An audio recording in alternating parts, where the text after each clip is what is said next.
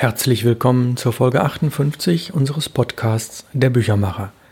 Mein Name ist Ralf Plenz aus Hamburg und unser Thema sind die Bücher, das wissen Sie. Ich werde in dieser Folge und in den nächsten zitieren aus dem Buch Bücher retten die Welt. Die Autoren sind Dr. Georg Hauptfeld aus Wien, ein Historiker, ein sehr guter Freund von mir, und ich bin zur Hälfte Mitautor. Und der Titel klingt sehr programmatisch, das Büchlein hat lediglich 60 Seiten, aber es hat es in sich. Und Sie werden das merken, wenn ich aus diesem Buch lese, werden Sie an der einen oder anderen Stelle vielleicht die Stopptaste drücken oder nochmal zurückspulen. Sie werden nochmal ein wenig drüber nachdenken. Es hat sehr viel Substanz. Wir befinden uns noch im Prolog, noch im Vorwort. Ich setze die Lesung fort, die wir letztes Mal mit Folge 57 begonnen haben. Was sich in den letzten 30 Jahren durch Digitalisierung insbesondere geändert hat, ist die Art der Kommunikation und des Medienkonsums. Ja, wir warten nicht mehr auf einen vom Postboten ausgelieferten Brief. Wir versenden und empfangen elektronische Briefe und Informationen in Sekundenschnelle. Wir konsumieren und kommentieren Audio- und Videodateien, die weltweit in Sekundenschnelle einem Milliardenpublikum zur Verfügung stehen und sehen nicht mehr, oder ich müsste ergänzen, nicht mehr so sehr passiv fern oder hören Radio zu einer festgelegten Zeit. Wir kaufen kaum noch Musik-CDs oder Video-DVDs, sondern streamen die Inhalte auf mobile Geräte oder auf einen Fernsehschirm, der eine Fläche hat, die sechs bis zehnmal größer ist als alte Fernseher. Wir sind es gewohnt, alles sofort und nahezu kostenlos zur Verfügung zu haben. Das alles sind durchaus disruptive Tendenzen mit vielen positiven Folgen für unser Leben. Viel weniger Warten, viel weniger Beschaffungswege und ähnliches mehr.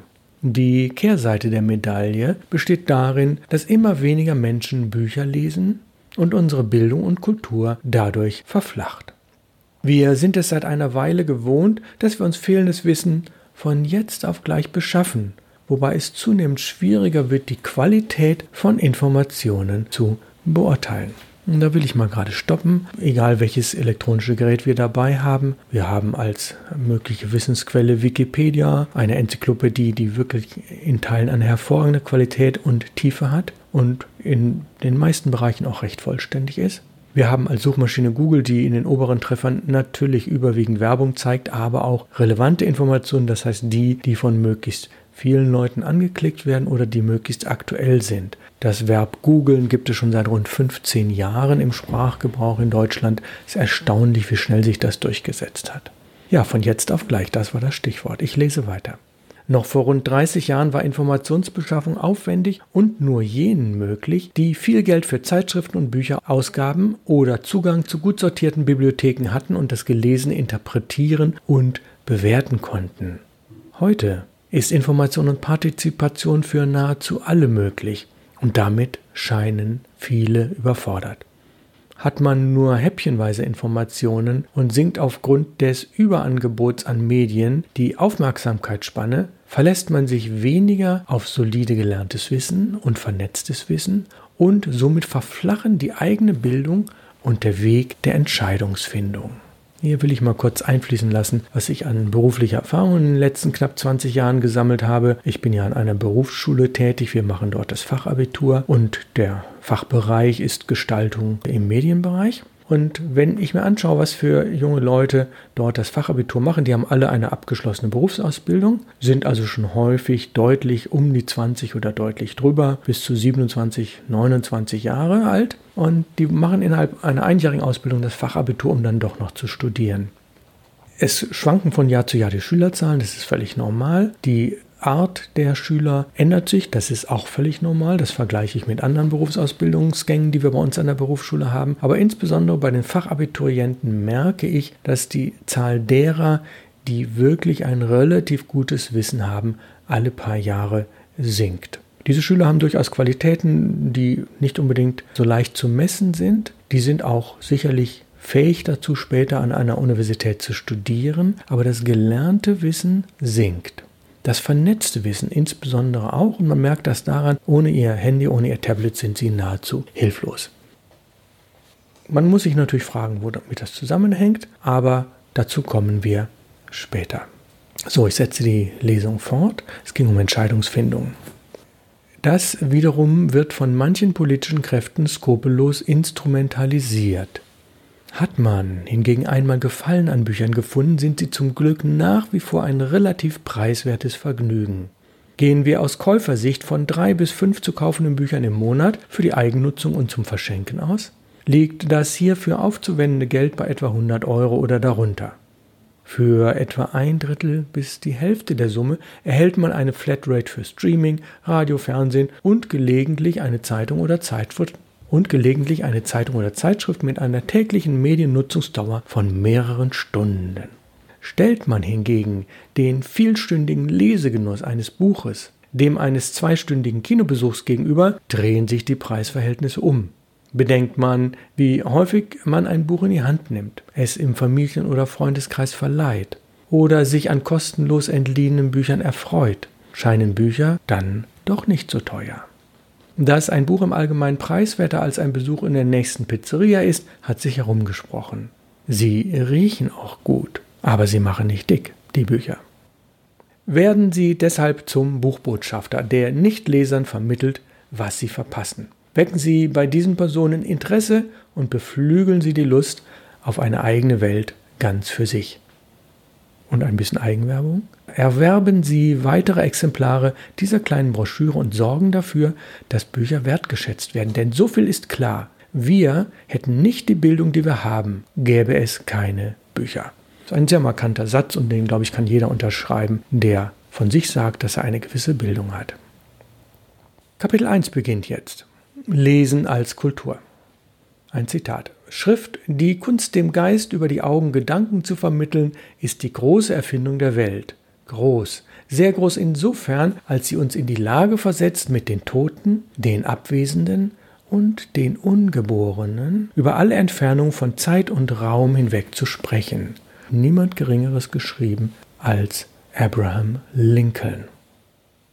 Der antike Streit ob mündliche oder schriftliche Überlieferung besser sei, steht am Anfang der europäischen Kultur.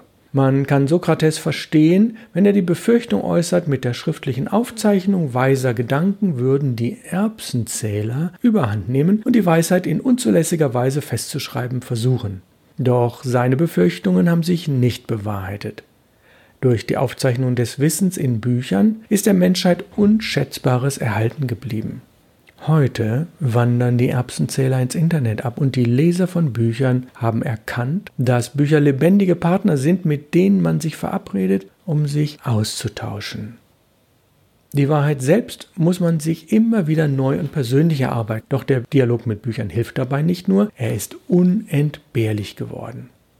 Lesen und Schreiben sind uns genetisch nicht in die Wiege gelegt, wir müssen sie uns immer wieder neu erarbeiten. Zitat die Fähigkeit, lesen und schreiben zu können, ist eine der wichtigsten epigenetischen Errungenschaften des Homo sapiens.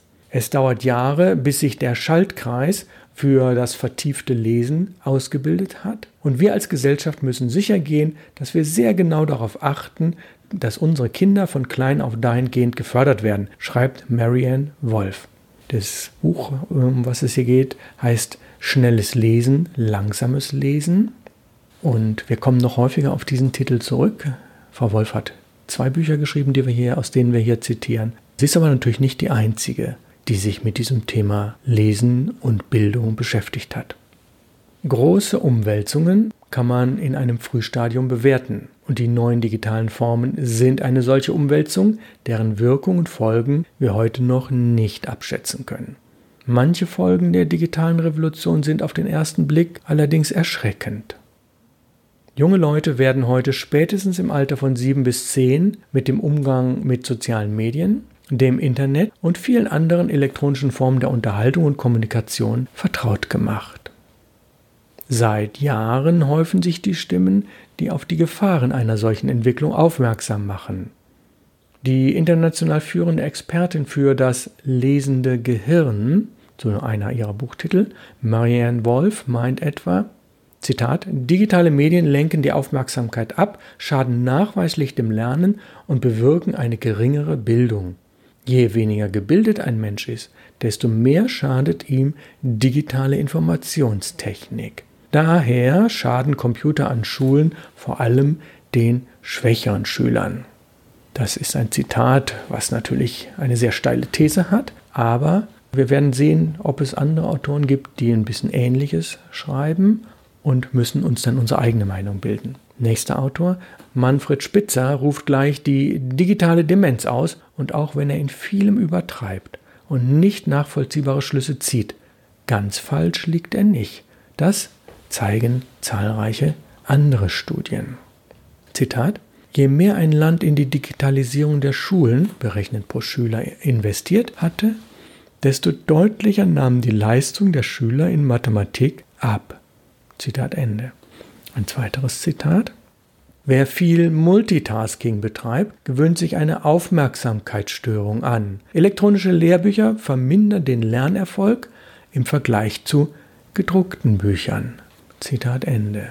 Marion Wolf pflichtet diesen Ergebnissen bei, Zitat, sowohl das Arbeitsgedächtnis als auch die fluide Intelligenz nahmen mit zunehmender Präsenz des eigenen Smartphones ab. Zitat Ende. Und zwar auch dann, wenn es nicht benutzt wird und nur auf dem Tisch liegt. Zitat 15-Jährigen mit einem eigenen Computer in ihrem Zimmer weisen schlechtere Schulleistungen auf als Gleichaltrige ohne eigenen Computer. Zitat Ende. Etwa ein Fünftel der heute 14-Jährigen kann nicht mehr sinnerfassend lesen. Das ist so dramatisch, ich lese den Satz nochmal vor. Etwa ein Fünftel der heute 14-Jährigen kann nicht mehr sinnerfassend lesen. Die lesen etwas, aber verstehen den Sinn nicht. Und das bedeutet, hier entsteht eine neue Klasse von Unterprivilegierten, die nicht mehr kritisch denken lernt. Es besteht durchaus die Gefahr, dass für eine große Gruppe der Gesellschaft die Brücke in die eigentliche Buchwelt abreißt. In den industrialisierten Ländern geht die Intelligenz seit bald 20 Jahren zurück. Der Grund dafür ist wissenschaftlich nicht geklärt, aber viele spricht dafür, dass die digitale Ablenkung ihren Beitrag leistet. Während noch im 20. Jahrhundert überall in den Industrienationen der IQ-Wert von Jahr zu Jahr stieg, hat sich der Trend heute umgekehrt. Hier halte ich mal kurz mit der Lesung inne. Die IQ-Tests, die ja seit Jahrzehnten gemacht werden, werden etwa alle zwei Jahre neu genormt und dennoch werden sie an alten Werten immer wieder abgeglichen. Das heißt, der durchschnittliche IQ einer jeden Gesellschaft ist immer bei 100. Das ist die Definition. Und sollte er so ganz langsam steigen, wird er nach zwei Jahren das, was vielleicht dann 103 Prozent ist, auf 100 Prozent heruntergerechnet. Steigt er wieder ein bisschen, um 1%, wird er wieder auf 100% abgeglichen. Das heißt, IQ-Tests geben immer den Intelligenzquotienten im Verhältnis zur gleichaltrigen Bevölkerung wieder, niemals anders. Aber dass wir seit rund 20 Jahren den Trend haben, dass der IQ-Wert nicht mehr steigt und nicht mehr korrigiert werden muss oder in die andere Richtung korrigiert werden muss, das ist ein Phänomen. Zitat Zu viel auf einmal stört das Denken. Zitat Ende, sagt dazu der Hirnforscher Martin Korte von der Technischen Universität Braunschweig. Für Korte ist klar, dass die digitale Welt die Klarheit des Denkens gefährdet. Zitat Wenn Sie vielleicht den Eindruck haben, dass Ihre Schüler sich heute nicht mehr gut konzentrieren können, dann hat das mit der Digitalisierung der Kinderzimmer zu tun. Zitat Ende. Aber bitte nicht das Kind mit dem Bade ausschütten. Die Digitalisierung hat gewaltige Fortschritte gemacht. Doch gerade vor diesem Hintergrund erkennen wir umso schärfer, wie wichtig Gespräche und eben auch die Zwiesprache mit Büchern sind. Zitat die Linearität, die das Wesen des gedruckten Buches ausmacht, wird zerstört und mit ihr die ruhige Aufmerksamkeit, die sie beim Leser erzeugt. Zitat Ende. Das ist ein Wissenschaftler, Nicolas Carr, der vor rund zehn Jahren im Jahr 2010 das Buch schrieb Wer bin ich, wenn ich online bin? Nicolas Carr. Das Lesen im digitalen Raum erfordert ganz neue und andere kognitive Fähigkeiten. Erst allmählich zeichnet sich ein weiteres Phänomen an, das ebenfalls die Intelligenz beeinflusst. Zu viele digitale Informationen fördern anscheinend eine gewisse überhebliche Ignoranz vollgestopft mit Informationen, die für unsere Art der Vorurteile von Algorithmen vorausgewählt wurden, glauben wir, genug zu wissen, und geraten in jenen irreführenden Geisteszustand, der uns eine Art kognitive Selbstgefälligkeit einlullt, uns weiterer Reflexionen enthebt und die Tore weit macht, auf das andere für uns das Denken übernehmen. Zitat Ende. Das war wieder Marianne Wolf. Dies dürfte eine der größten Gefahren sein, dass in Zukunft weniger Kinder die Geduld aufbringen werden, sich mit Büchern anzufreunden und deren niedriges Reizniveau, die größeren Anforderungen an die eigene Vorstellungskraft als mühsam und daher langweilig empfinden. Es besteht die Gefahr, dass, Zitat, dass wir, wenn wir mit so viel Input gefördert werden, nicht mehr die nötige Zeit aufbringen, zu rekapitulieren, Analogien herzustellen und Informationen zu speichern. Und dass dies Einfluss hat, was wir wissen und wie wir zu unseren Schlussfolgerungen gelangen. Zitat Ende wieder, Marian Wolf. Werden künftige Generationen überhaupt als Kinder noch lernen, Bücher zu lesen? Als Erwachsene schaffen sie das nicht mehr. Dann ist es zu spät. Verkommen wir zu vorurteilsbehafteten Informationsdekodierern? Das Geschäft mit der Angst blüht, wenn man sich in der Filterblase befindet. Dieser Begriff stammt aus den sozialen Medien, wo man nur noch das vorgeschlagen bekommt, was man sowieso schon gut findet, egal ob das Musik ist oder Filme, Videos oder Kommentare von anderen Nutzern der sozialen Medien. Die Filterblase. Es geht weiter im Buch. Doch so viel, wie uns die Pessimisten weismachen wollen, hat sich nun auch wieder nicht geändert. Das ist beruhigend. Die meisten Menschen haben auch bisher kaum gelesen und schon gar nicht ihr Leben erzählt, sondern sind von Episode zu Episode durchgetaucht. Die sozialen Medien sind schließlich nur eine neue Form von Tratsch und Moritaten, die es seit Menschengedenken gibt. Tief reflektierte Menschen waren immer in der Minderheit. Und diese Minderheit ist durchaus resistent gegen die oberflächlichen Angriffe aus dem Digitalen.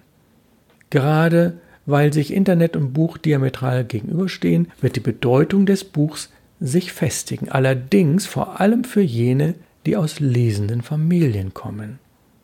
Seit vier Jahren erforscht eine Gruppe von Wissenschaftlern auf den Gebieten des Lesens, Schreibens und Publizierens aus ganz Europa den Einfluss der Digitalisierung auf die Lesepraxis. Die Wissenschaftler aus ganz Europa kamen zu dem Ergebnis, Zitat, Wer auf Papier liest, kann Informationen besser verarbeiten, als wenn er digital liest, weil auf Bildschirmen in der Regel schneller und oberflächlicher gelesen wird. Zitat Ende. In einer Erklärung zur Zukunft des Lesens im Zeitalter der Digitalisierung der sogenannten Stavanger Erklärung, und das daher kommen diese Zitate, schreiben die Wissenschaftler weiter, die Stavanger Erklärung, die Forschung zeigt, dass Papier weiterhin das bevorzugte Lesemedium für einzelne längere Texte bleiben wird, vor allem wenn es um ein tieferes Verständnis der Texte und um das Behalten geht. Außerdem ist Papier der beste Träger für das Lesen langer informativer Texte. Das Lesen langer Texte ist von unschätzbarem Wert für eine Reihe kognitiver Leistungen wie Konzentration, Aufbau eines Wortschatzes und Gedächtnis.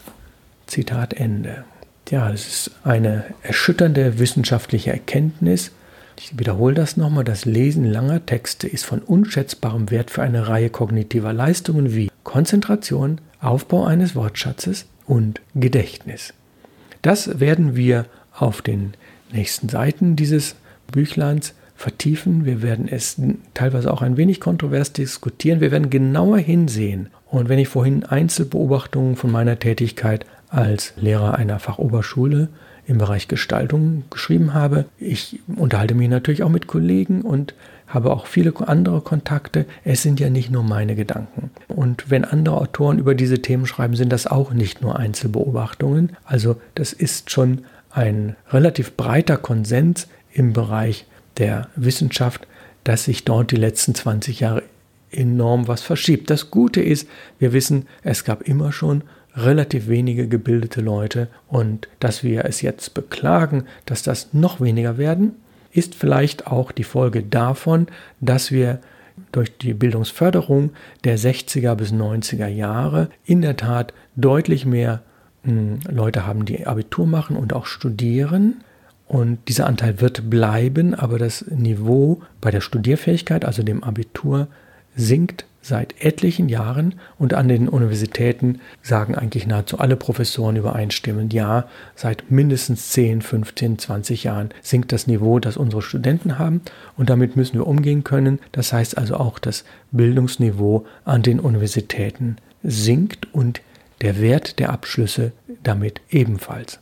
Den Luxus, den wir vielleicht über 30 Jahre hatten, den werden wir in den nächsten Jahrzehnten nicht mehr haben. Damit können wir leben, aber wir müssen gucken, vielleicht können wir doch was dafür tun. Und deswegen der programmatische Titel Bücher retten die Welt. Ja, das ist Ende der Folge 58. Freuen Sie sich auf nächste Woche, wo es dann weitergeht mit den Lesungen aus dem Buch Bücher retten die Welt. Mein Name ist Ralf Plenz aus Hamburg ich bedanke mich herzlich fürs Zuhören des Podcasts der Büchermacher und nächste Woche folgt Folge 59.